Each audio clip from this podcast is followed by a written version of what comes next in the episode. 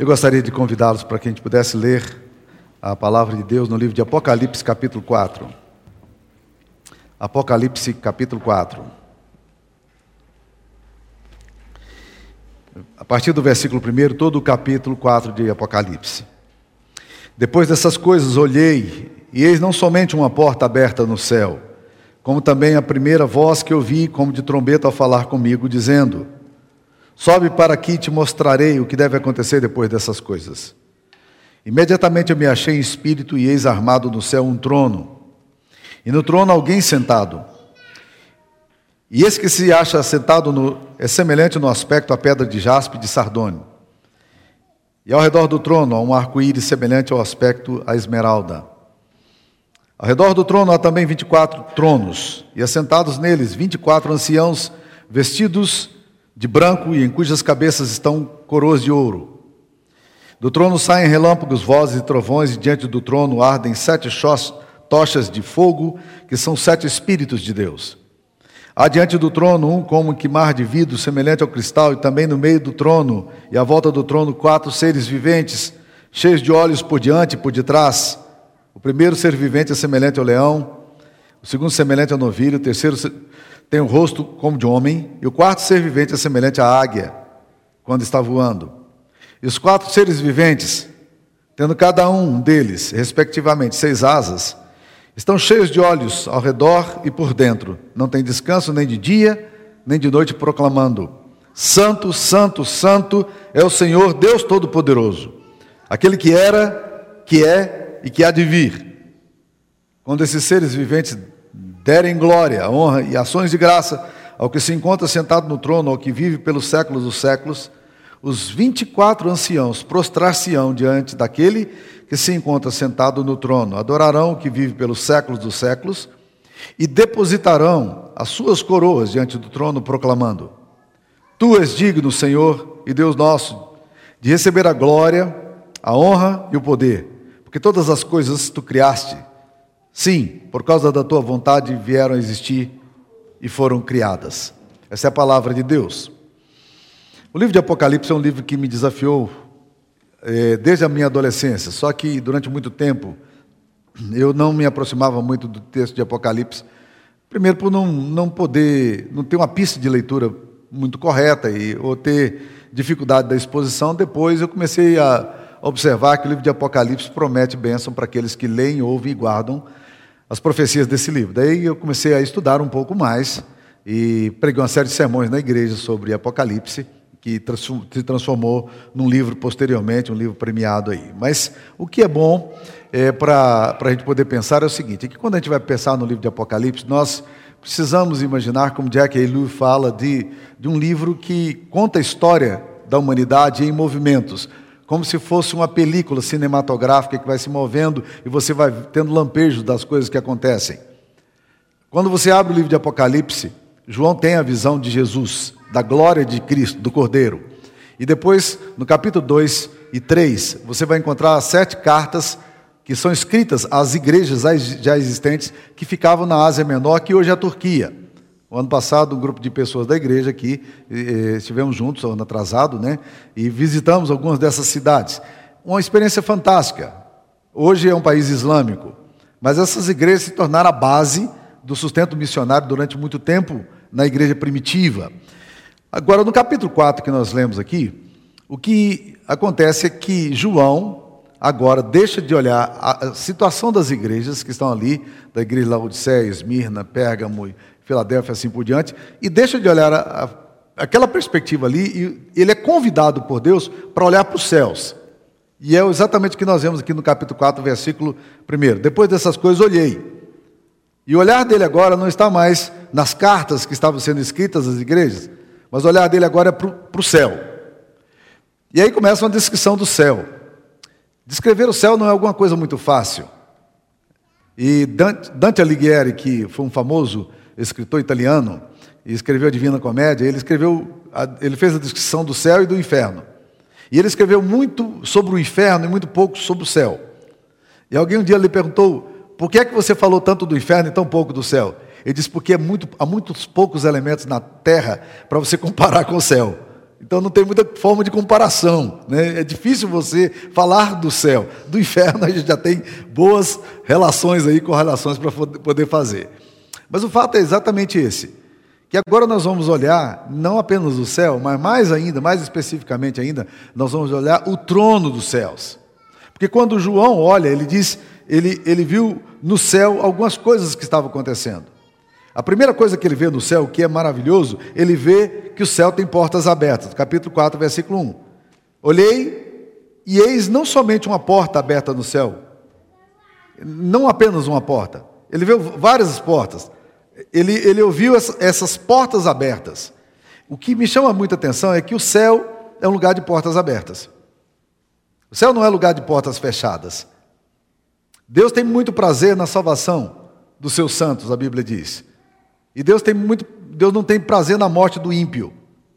Mas Deus se alegra na morte do santo, daqueles que são chamados, daqueles que, que realmente entenderam a obra de Cristo, porque isso significa salvação. O céu é um lugar em que nós somos convidados a entrar. Ah, Jesus disse: Eu sou a porta, eu sou a porta. Se alguém passar por mim, achará, entrará, achará e, e achará pastagem. Então, nós, na verdade, quando adentramos por Jesus, nós estamos adentrando, na verdade, essa dimensão eterna, essa dimensão do céu. As, as portas do, do céu só se fecharão, e a Bíblia diz que elas se fecharão, quando, na verdade, foi estabelecido o juízo de Deus.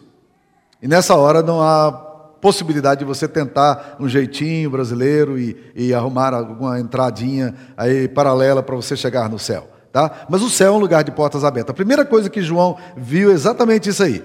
A segunda coisa que ele vê aqui, que é interessante, no versículo 2 ele fala: Imediatamente eu me achei em espírito, e eis armado no céu um trono. Ele vê que o céu tem um trono, ali tem um lugar de autoridade.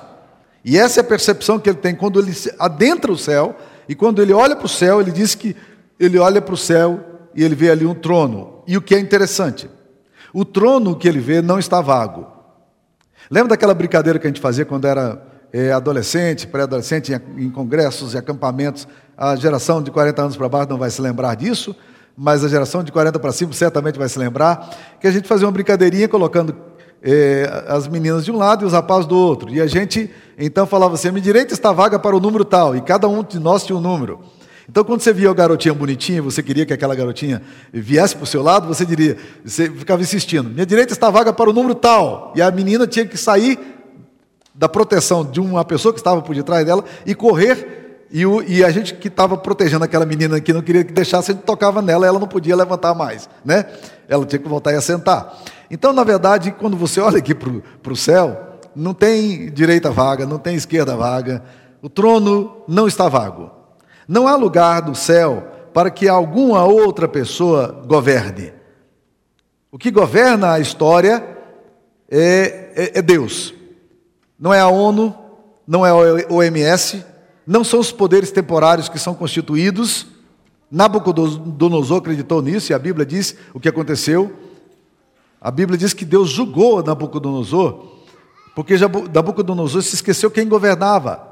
E quando eh, Daniel vai interpretar o sonho de Nabucodonosor, ele diz: Olha, rei, Deus te deu essa visão para que você entenda, e eu acho fantástica essa frase que acontece ali em Daniel 4, versículo 26, ele fala assim: Você vai ficar, virar um, um animal agora, você vai entrar num surto psicótico, até que você aprenda que o céu domina.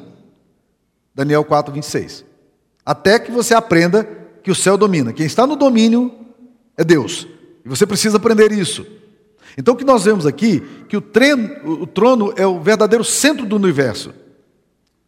Não é um centro geográfico, mas um centro espiritual. Portanto, o universo da Bíblia não é geocêntrico, não é heliocêntrico, não é sagitariocêntrico, mas é teocêntrico. Deus está sentado no trono e ele governa. E aqui nós vemos a verdadeira filosofia da história. Os jornais, as TVs, a, a mídia social, ela nos relatam apenas os fatos periféricos e secundários.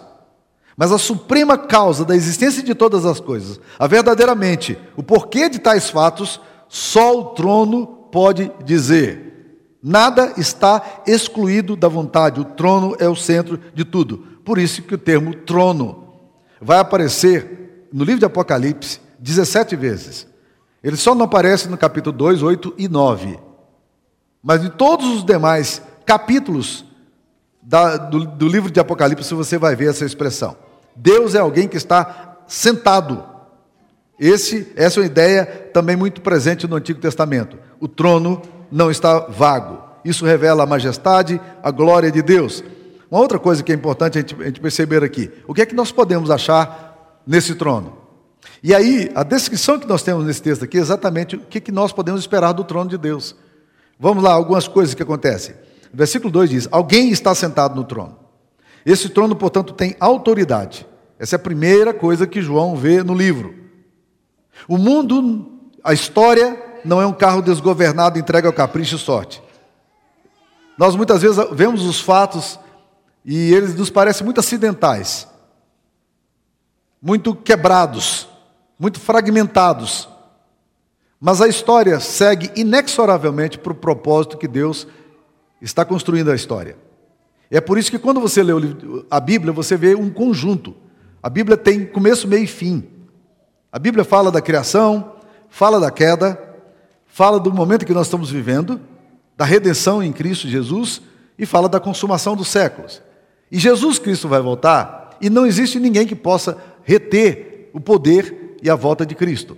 E já está determinado, vai acontecer. Portanto, o que nós podemos entender claramente a partir da Bíblia é que a Bíblia ela está conduzindo a história para, um, para uma perspectiva que a gente chama, quando estuda história, da, a gente fala de, de uma perspectiva ascensional, ao contrário da perspectiva cíclica platônica, né, que acha que a história está dando ciclos e ela não vai chegar a lugar nenhum. Então, tem autoridade. Primeira coisa que você pode esperar no trono de Deus é autoridade. Segunda coisa, você pode esperar e ver no, no trono glória. Porque ele vai começar a descrever aqui, né? É, no versículo no versículo 3: E esse que se acha sentado é semelhante no aspecto à pedra de jaspe, de sardônio, e ao redor do trono há um arco-íris semelhante no aspecto à esmeralda. Então você vai perceber aqui agora que nós, João está descrevendo o céu como cheio de glória. Por quê? Ele não descreve o céu como ele é, mas ele relata como é no seu aspecto. Por isso que ele fala, né? É semelhante é, a pedras preciosas. E essas pedras preciosas eram típicas das mais preciosas pedras que existiam no mundo oriental. Tanto é que Platão vai mencionar essas três pedras juntas no, no seu livro é, de, é, Fedo, ele vai é, é, falar dessas três pedras juntos como representante das pedras mais preciosas. E agora nós estamos vendo aqui João citando essas pedras como as pedras mais preciosas. Elas estavam também nas roupas do sumo sacerdote lá no Antigo Testamento. É glória. Nós vamos ver que elas se encontram também na fundação da cidade santa, em Apocalipse capítulo 21, versículo 19. A glória de Deus, a visão de Deus é majestosa, é semelhante a pedras preciosas, né? e isso é, é deslumbrante. Terceira coisa que nós podemos esperar e ver no trono é aliança, porque ele fala assim: e há um arco-íris semelhante no aspecto à esmeralda. Arco-íris na Bíblia é símbolo de aliança. Esse símbolo tem sido roubado presta atenção, ele foi roubado, usurpado das escrituras sagradas. Ele é usado hoje para outros movimentos. Mas quando você vai para a Bíblia Sagrada, o arco-íris é símbolo de aliança. E ele acontece desde Noé e está aqui presente também no livro de Apocalipse. Então, esse símbolo, antes de mais nada, é um símbolo cristão. E nós precisamos tomar posse disso aí, viu, gente? Né? Esses movimentos contrários à Escritura não têm o poder e, e, e não detêm essa marca aí, não. Essa marca aqui é da aliança de um Deus do pacto, de um Deus que se relaciona com a humanidade, de um Deus que está ligado ao povo. Né? A Bíblia é um livro de aliança, a Bíblia é um livro de pacto. A outra coisa que nós vamos encontrar no trono, meus queridos irmãos, que aparece aqui, é juízo. Porque no versículo 5 vai dizer: Do trono saem relâmpagos, vozes e trovões. É, se você caminhar um pouquinho no capítulo 8, você vai perceber essas mesmas coisas acontecendo. Quando a oração é feita, e essas orações são levadas diante do trono de Deus, e as orações dos santos são reunidas e levadas ao trono de Deus, e um anjo pega as orações que nós fazemos e coloca essas orações na presença do trono, no incensário de ouro, e depois que ela é misturada com o fogo do altar, elas descem para a terra em forma de julgamento, relâmpagos, vozes e trovões. Portanto, o que esse texto aqui está nos descrevendo no capítulo 4 é exatamente o fato de que quando você olha para o trono, você vai entender que o trono de Deus tem juízo. Quando a igreja ora, Deus responde em forma de juízo, estabelecendo seu julgamento. E é do trono de Deus que vem todo o juízo. E Ray Summers, um comentarista do, do, do, do, livro de Apocalipse, ele afirma que relâmpagos, vozes e trovões são manifestações da ira de Deus sendo grandes manifestações do poder também da natureza. Tá? O que mais nós vamos encontrar no trono? Nós podemos encontrar no trono também sabedoria e instrução, porque logo em seguida você vai perceber que, que sete tochas de fogo, que são sete espíritos de Deus, estão ali presentes. Tochas servem para alumiar e para aquecer. Esses espíritos aí são tochas de fogo acesas que não deixam de iluminar nosso caminho, aquecer nossa existência. Nós encontramos essa mesma ideia dos sete espíritos diante do trono em Apocalipse capítulo 1, 4.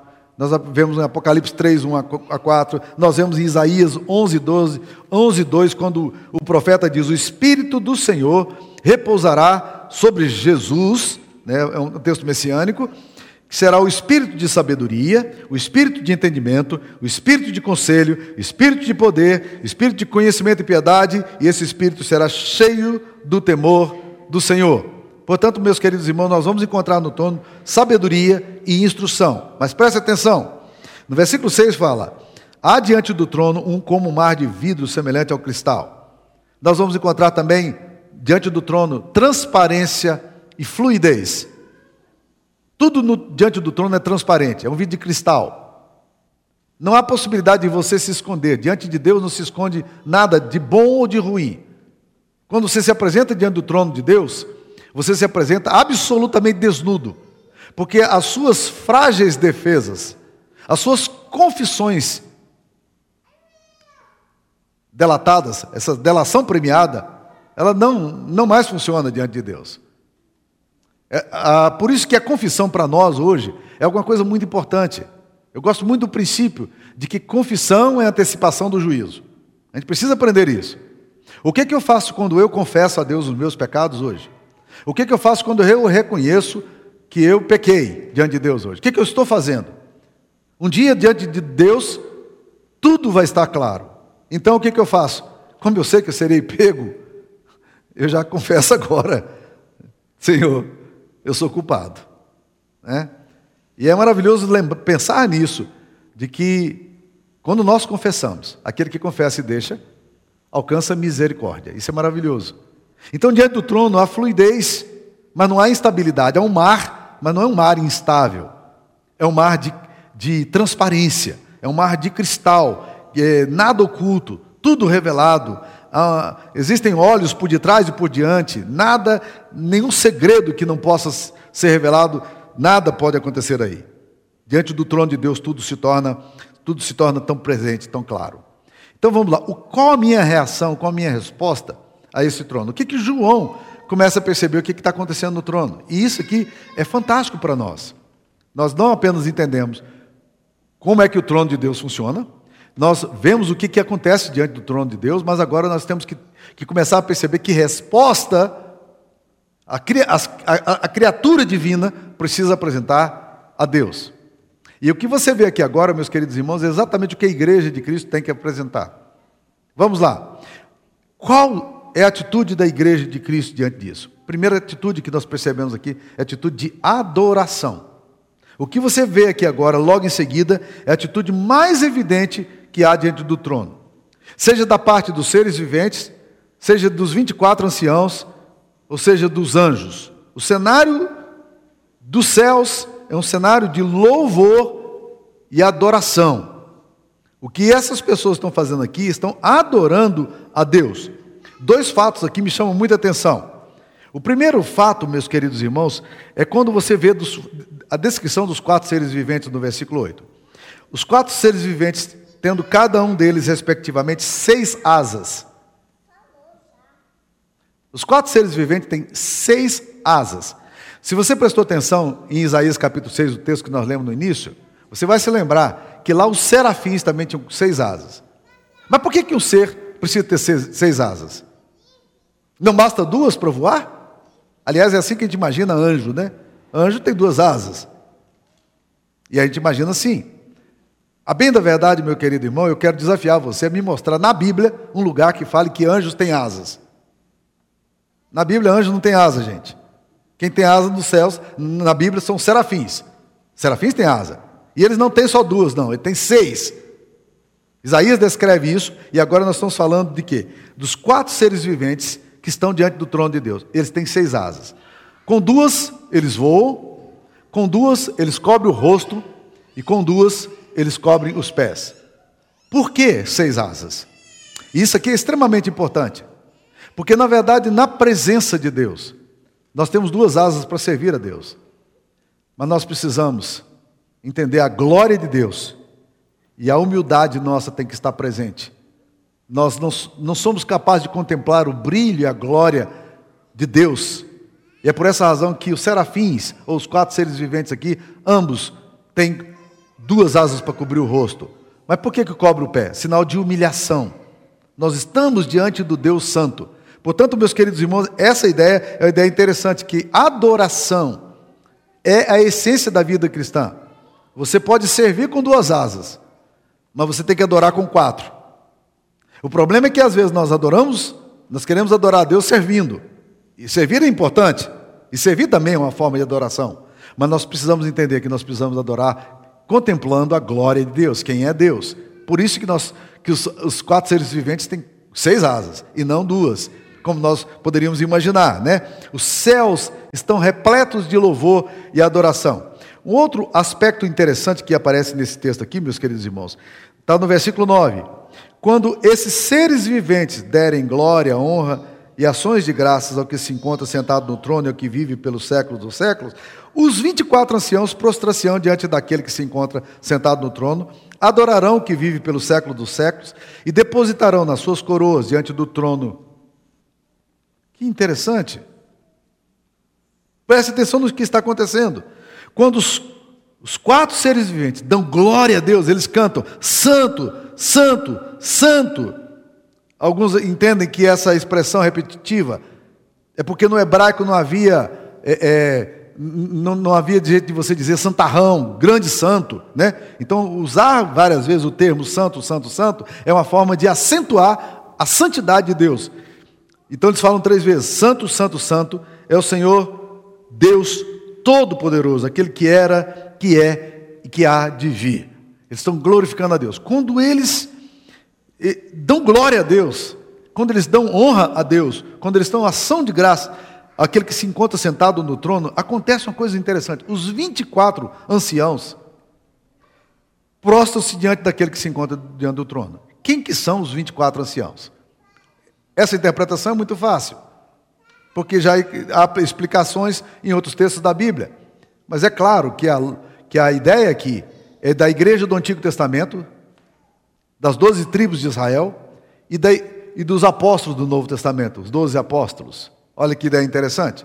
Os 24 anciãos que representam toda a igreja, em toda a história, eles vão se prostrar diante de Deus que está sentado no trono e vão adorar a Deus. Agora, olha que coisa bonita que eles fazem. Eles depositarão as suas coroas diante do trono, porque porque a coroa, meu irmão, que eles têm não é uma coroa para autoglorificação. Essas coroas que eles têm, toda a glória que eles têm é para ofertar a quem? Aquele que vive pelos séculos dos séculos. É para adorar a Deus por isso que eles tiram as coroas e dizem: essa coroa não é nossa, a glória é de Deus. Assim também como nós temos que ver toda a obra do reino de Deus entendendo isso. Quem faz a obra é Deus, é o Senhor que faz tudo. É Deus que edifica a igreja, é Deus que constrói a história. E esse aspecto é um aspecto tremendo que nós vamos ver aqui, né? Todos eles estão cantando. Presta atenção, Ministério de Música. A função desses seres viventes, dos 24 anciãos, de todos os remidos que se encontram diante de Deus, é louvor e adoração. A essência do discipulado cristão é adoração e louvor. Por isso que quando nós nos reunimos para adorar, nós precisamos entender isso de uma forma muito profunda. Quando o baterista pega a bateria da igreja e toca aqui, ele precisa entender isso é para a glória de Deus. Quando o guitarrista toca, é para a glória de Deus. Quando, quando a igreja se levanta, para a glória de Deus. Tudo que nós fazemos precisa ser para a glória de Deus, porque nada do que fizermos, se não for para adorar a Deus, perde o sentido de, de ser. Então nós estamos vendo aqui que o céu é repleto de louvor, e aqui você vai ver uma série de louvores sendo, sendo feitas aqui. No capítulo 4, versículo 8, já falamos, e no capítulo 4, versículo 11, de novo: Tu és digno, Senhor e Deus nosso, de receber a glória, a honra e o poder, porque todas as coisas tu criaste, sim, por causa da tua vontade, vieram existir e foram criadas. Quando você vai para o capítulo 5, a mesma coisa você vai encontrar no versículo 8. Versículo 9: Entoava um novo cântico, dizendo: Digno és de tomar o livro, de abrir-lhe os selos, porque foste morto, com teu sangue compraste para Deus os que procedem de toda tribo, povos e nações, e para o nosso Deus os constituísse reino e sacerdotes. Louvor, louvor, louvor. Se você não gosta de louvar a Deus, você vai ter um sério problema no céu. Porque o céu é um lugar de louvor. Se você não tem adorado a Deus no seu coração, Qualquer religiosidade e espiritualidade que você tenta desenvolver, do ponto de vista cristão e bíblico, é um nonsense. Não tem significado algum. Adoração tem que ser o centro da minha vida. Por isso que quando fazemos as coisas para Deus, não conta para Deus só o que fazemos, mas por que fazemos e como fazemos. Porque para Deus interessa o seu coração mais do que o, o que você faz. E esse é o grande desafio da nossa espiritualidade, do discipulado que nós temos com, com Deus.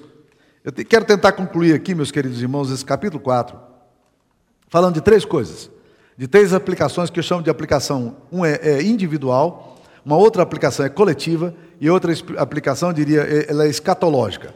Deixa eu tentar trabalhar aqui cada um desses conceitos aqui. Primeiro, aplicação individual. Nós precisamos compreender o governo de Deus. Quem é Deus, sua grandeza, sua majestade, seu poder, porque isso gera temor no nosso coração. Quando eu entendo quem é Deus, como Ele governa a história, que a minha vida está diante daquele que de nada eu posso esconder de bom ou ruim, a minha vida precisa ser uma vida de temor a Deus.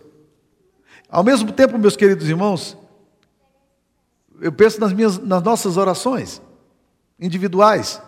Quando você ora, nós estamos abrindo nosso coração diante de um Deus em confissão, em louvor. E o autor aos Hebreus usa uma expressão interessante que quando nós oramos, nós ousamos, nós entramos com intrepidez ao trono do Santo dos Santos. Nós entramos na glória de Deus e aí, nessa presença de Deus, nós vamos ali buscar socorro e misericórdia em ocasião oportuna. Olha que coisa fantástica. Quando você ora, você está entrando diante da glória de Deus. Quando você ora, você está conversando com Deus. Essa é a adoração individual sua. Entenda isso. Que privilégio nós temos. É bom lembrar que nós temos um Deus que rege todas as coisas. Isso também é consolo para nós. E quando nós passamos pelas situações mais difíceis, nós sabemos como nós cantamos ainda há pouco. Seus intentos cumpre Deus no decorrer dos, dos anos. Ele executa o seu querer de acordo com os seus planos. Eia, aproxima-se o final, em breve o dia vem, quando a glória de Deus de um mundo inundar como as águas cobrem o mar. Então tem uma aplicação individual. A segunda aplicação que eu queria colocar aqui é comunitária. Para que, que servem os cultos que nós fazemos a Deus? A adoração comunitária é uma forma de transcendência. O que, é que nós estamos fazendo aqui, ou estamos buscando fazer aqui? Sairmos desta esfera humana para adentrar um lugar da santa habitação, esse lugar sagrado de Deus. A expressão que aparece no Salmo 22, que diz o seguinte: Deus habita no meio dos louvores, ou, ou literalmente, contudo, tu és santo entronizado entre os louvores de Israel, ou na versão mais antiga, revista e corrigida, fala, tu és santo que habitas entre os louvores de Israel. Nós estamos dizendo assim, quando o povo de Deus ergue as mãos, quando o povo de Deus abre o coração, quando, quando o povo de Deus expressa a voz no louvor, que, que nós estamos fazendo? Deus habita no meio dos louvores. Então, comunitariamente, coletivamente, enquanto, como igreja de Cristo, ao louvarmos a Deus, a adoração adentra o, esse lugar santo, esse lugar do trono de Deus, esse lugar do Altíssimo. E a glória de Deus se manifesta nesse meio. É por essa razão que é tão importante o culto público. É por essa razão que não, não, é, não é possível você ser um homem ou mulher de Deus e optar por uma vida de cristianismo individualizado ou separado de uma, de uma comunidade. É impossível você celebrar a ceia do Senhor individualmente. Se você ama Jesus e você está criando, desenvolvendo uma espiritualidade, achando que essa espiritualidade não precisa de comunidade, você está absolutamente equivocado. O cristianismo isolado é uma contradição em termos. Então nós precisamos da expressão comunitária. Mas existe uma outra dimensão aqui que eu chamo de escatológica. Nós precisamos ainda entender que todos os desdobramentos da história, todos os acontecimentos estão indo na direção do julgamento de Deus. E um dia todos nós compareceremos diante desse santo juiz. E na presença de Deus, diante do qual existe um mar de vidro, de transparência, diante do qual existe, todas as coisas são claras, nada pode ser ocultado, um dia nós vamos ter que comparecer ali. E se você vai diante de um tribunal, meu querido irmão, hoje, se você tem alguma causa na justiça, a primeira coisa que a gente fala é o seguinte: contrate um advogado. Os advogados da igreja vão me agradecer por isso. Né? Não faça negócio sem advogado. Você precisa de alguém para te representar. Mas sabe o que a Bíblia nos diz sobre Jesus? Filhinhos, se alguém pecar, temos advogado junto ao Pai. Jesus Cristo, o justo. Ele é a propiciação pelos nossos pecados, e não apenas pelos nossos, mas pelos do mundo inteiro. Então, meu querido, quando você for se apresentar diante desse santo juiz, assegure-se que o grande advogado, Jesus, o advogado perfeito, Jesus, ele represente você. Então tenha um bom advogado para se apresentar diante de santo juiz. Sabe por quê? Porque ele é o único que pode defender você. Quando nós nos aproximamos diante do trono de Deus, isso é maravilhoso. Nós nos apresentamos diante do trono de Deus. Mas quando nós temos Jesus na nossa vida, Deus nos vê em Cristo. E quando Ele nos vê em Cristo, a sentença que Ele vai dar é: você está justificado. E justificado, pois, pela fé, por Jesus, nós temos paz com Deus. Vamos nos apresentar trono, diante do trono dele com louvor, com liberdade, com alegria, porque nós somos redimidos pelo sangue do Cordeiro. Que Deus nos abençoe. Curva sua cabeça, vamos orar. Senhor, que a tua palavra, lida, exposta aqui, possa impactar o coração dos meus irmãos, das minhas irmãs, tanto dos que estão presentes aqui, quanto daqueles que terão acesso a esse vídeo ou estão assistindo agora. Senhor, visite, ó Deus querido, cada uma dessas pessoas com a tua maravilhosa graça. Ó Deus, obrigado por Jesus, pela obra de Cristo, pela redenção, pela justificação que nos tem sido dada gratuitamente no amado. E nós te adoramos em nome de Jesus. Amém.